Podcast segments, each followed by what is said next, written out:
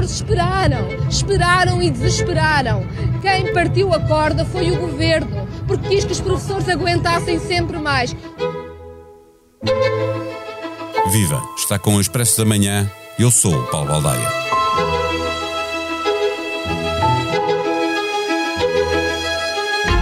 Portugal é um país com problemas demográficos graves e chegou a admitir-se que haveria professores a mais para tão poucos alunos.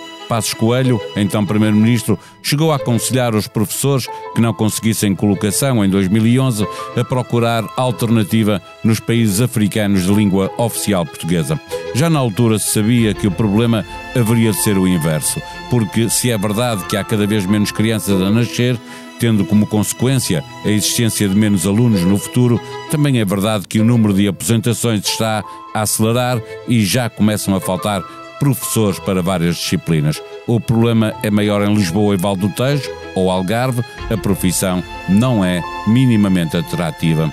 Repetem-se os relatos de professores com 20, 25 anos de carreira a ganhar pouco mais de mil euros líquidos, trabalhando longe de casa para cumprir calendário e um dia chegar a uma vinculação aos quadros da função pública como prémio mínimo para tanto esforço lutam por coisas que parecem impossíveis, como o descongelamento do tempo da carreira, que ficou, por decisão de governos do PS e PSD, definitivamente perdido. Os cofres de um país altamente endividado não suportam um acréscimo de despesa que se repetiria nos anos seguintes na ordem dos 600 milhões de euros, com a agravante de que essa contagem iria implicar com despesa de centenas de milhões eh, noutras carreiras da função pública. Mas alguma coisa vai ter de acontecer. Como está, não pode ficar. Veremos no que dão as rondas negociais de quarta e sexta-feira.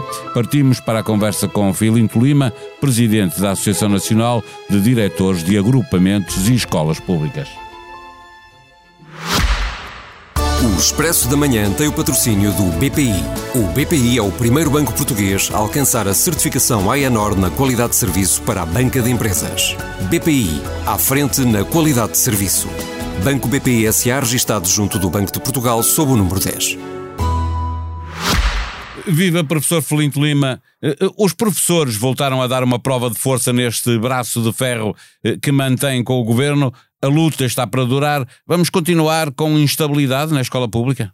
É isso que se prevê. Aliás, não se vislumbra, infelizmente, qualquer luz ao fundo do túnel que tenha a ver com a resolução destes problemas. Aliás, o que parece é que o túnel cada vez é, é, é, é maior e, portanto, não há, não há solução à vista. Ou seja, a estabilidade e a paz de que as escolas tanto precisam de facto, não, não irão chegar a esses locais uh, de aprendizagem nos próximos dias, embora uh, tenhamos nos dias 15 e 17 de fevereiro uma nova, a quarta e a terceira e a quarta negociação sindical com o Ministério da Educação, mas em cima do mesa o que está é o processo negocial para a revisão do modelo de contratação e colocação de professores.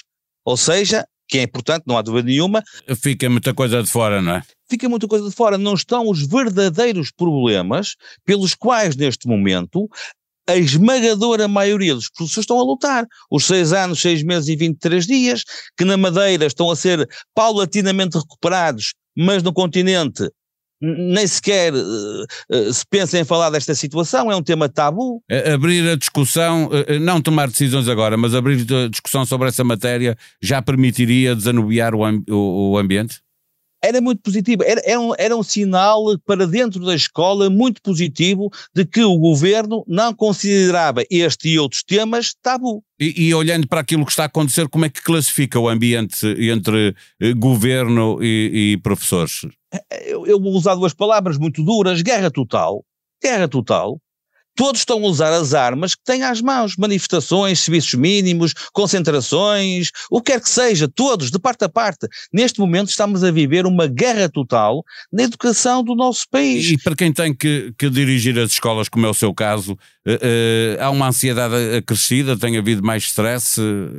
Nós fazemos uma gestão, neste momento vou dizer, nós, é uma gestão de emoções. Neste momento nós estamos a gerir emoções emoções que estão exacerbadas, emoções dos nossos professores, emoções dos nossos pais também com certeza, até emoções dos nossos, dos nossos alunos, ou seja, mais que um gestor da coisa pública, como nós dizemos, nós estamos a gerir nas escolas diariamente, de facto são uh, uh, as emoções, porque de facto elas estão ao rubro de desmotivação, descontentamento dos, dos nossos professores, é esse que se sente neste, nesta classe que tem vindo uh, a ser adiada. Esta classe tem vindo a ser adiada, pelo menos os seus problemas. Dá uns anos esta parte, isto não é, não é de agora. Isto não começou a 9 de dezembro. Isto começou há muitos anos atrás e nós alertamos os sucessivos, os sucessivos governos para este tipo de situação.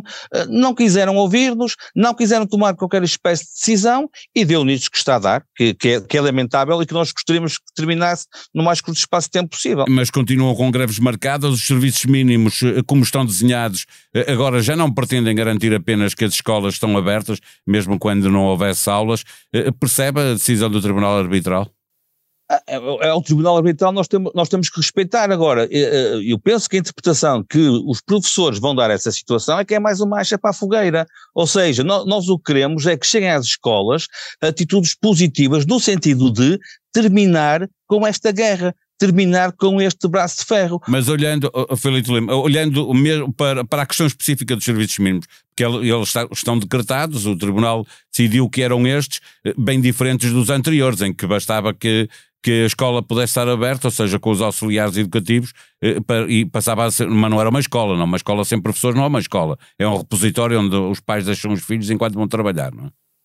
Entendemos, iremos respeitar, não há dúvida nenhuma. Os diretores têm, eh, todos os diretores em todas as escolas públicas portuguesas, desde que surgiram há meia dúzia dias os serviços mínimos, nós temos decretado, temos planeado essa situação, mas também é bom dizer que não temos, a maior parte dos diretores não tem recorrido aos serviços mínimos, porque os funcionários estão presentes, os professores também estão presentes. Mas lá está, até por este motivo, esta decisão pode ser mais uma acha para a fogueira, eh, numa, numa labareda imensa em que está metida a nossa educação. Pode endurecer a luta dos professores? Exatamente, pode endurecer a luta dos professores, embora eu também, como disse há bocadinho, todas as partes beligerantes, as partes eh, tutela e sindicatos estão a usar as armas que têm à mão. Todas. Todas. As armas legais têm à mão, todas. E poderão fazer isso. Agora, é preciso é que pensem na escola pública, é que pensem nos seus profissionais e que tragam de facto solução para um enorme problema que eu não vejo sinceramente eh, a ser resolvido no mais curto espaço de tempo possível. O, o Presidente da República alertava os professores eh, para o facto de, eh, com o tempo que, que vai durando a luta, poderem, e com a forma como a luta é feita, poderem perder a solidariedade da, maioria dos pais que têm tido até agora. já têm notado menor solidariedade por parte dos pais ao longo do tempo? Não tenho notado essa, essa menor, pelo contrário, tenho, tenho, tenho notado que os pais estão preocupados, porque isto também mexe com a estabilidade deles, mas os pais sintos ao, ao lado do, do, do, dos professores, querendo que rapidamente os problemas dos professores sejam resolvidos. O problema é se, é se o rapidamente não aparece, não é? é porque prolonga a luta. Todos, eh, temos todos de ter esperança, e, e já agora que citou Marcelo Rebelo de Souza, Marcelo Rebelo de Souza no dia, no dia em, em setembro de 2018, dizia o seguinte, que os professores de Portugal são dos melhores do mundo porque têm esperança, porque transmitem essa esperança, porque olham para o futuro e porque estão disponíveis. Isto no início do ano letivo 18-19. Eu também tenho esperança, tal como ele, eu também tenho esperança que este problema seja resolvido num, num curto espaço de tempo. Agora, é preciso que as pessoas se sentem e é preciso que neste caso concreto já não está aqui em causa o Ministério da Educação, sinceramente já não está aqui em causa o Ministério das Finanças, este problema tem que ser assumido, liderado pelo chefe do governo que é António Costa. A recuperação das aprendizagens eh, do tempo da pandemia é uma tarefa que devemos eh, olhar como irremediavelmente perdida neste ano letivo? Eu acho que ainda é prematuro falar sobre isso, sobretudo uh, relacionar isso com a greve dos professores, e até acho que é um bocadinho injusto. Uh, por exemplo, já, já, já, não, já diria o contrário se falássemos daquelas turmas, daqueles alunos que desde o início do ano letivo, desde setembro, e não é só este ano, dá uns anos esta parte, não tem professores durante um ou dois períodos letivos. Mas já lá vamos, porque inteiro. essa é a questão central também, porque ao resolver problemas de agora, torna-se a profissão mais atrativa para que apareçam os professores que não têm existido e que não vão existir no futuro, não é? Exatamente, é mas penso que ainda é prematuro para, para, se dizer que esta greve dos professores vai implicar, portanto, uma, uma, uma, uma diminuição nas aprendizagens dos nossos alunos. Ora, depende do tempo em que isto de, de, de durar, depende também da situação de cada escola. Há escolas onde, de facto, a greve não se sentiu. Há escolas, sim, há escolas que fecharam várias vezes e outras que não fecharam vez nenhuma. Exatamente, exatamente. E os professores seguramente temos estratégias para recuperar, facto, essas, a realização dessas aprendizagens. Ou seja, parece-me que ainda é um pouco prematuro falar dessa situação que com certeza preocupa os pais e também preocupa os nossos professores. Pergunta final: como é que se torna atrativa esta eh, profissão, a profissão do professor? Eh, é só, e aqui o só é muito, obviamente, dando condições financeiras às pessoas, ou eh, há questões de libertar as pessoas da burocracia a que estão sujeitos, dar-lhes autonomia para construir uma relação com os alunos, desenvolverem novas competências.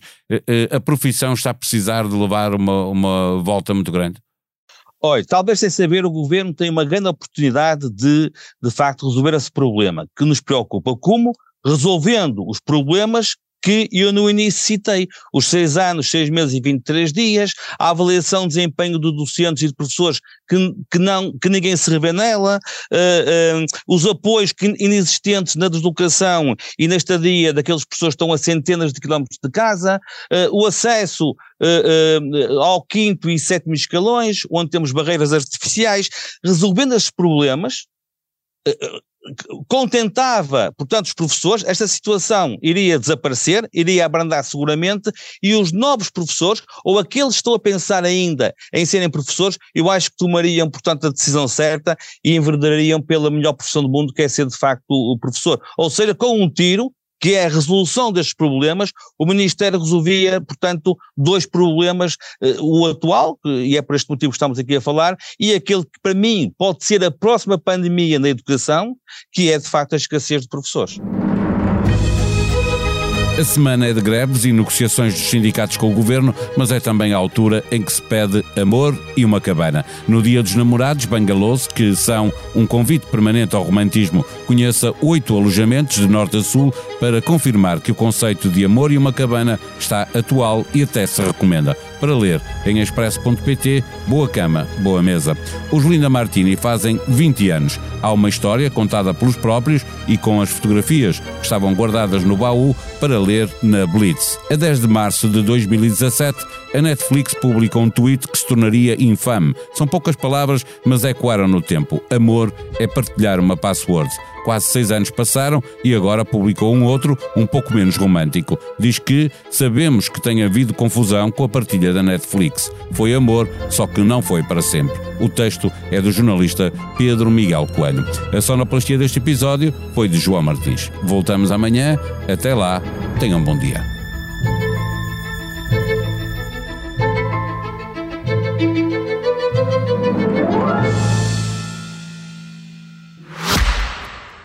O Expresso da Manhã tem o patrocínio do BPI. O BPI é o primeiro banco português a alcançar a certificação AENOR na qualidade de serviço para a banca de empresas. BPI, à frente na qualidade de serviço. Banco BPI SA registado junto do Banco de Portugal sob o número 10.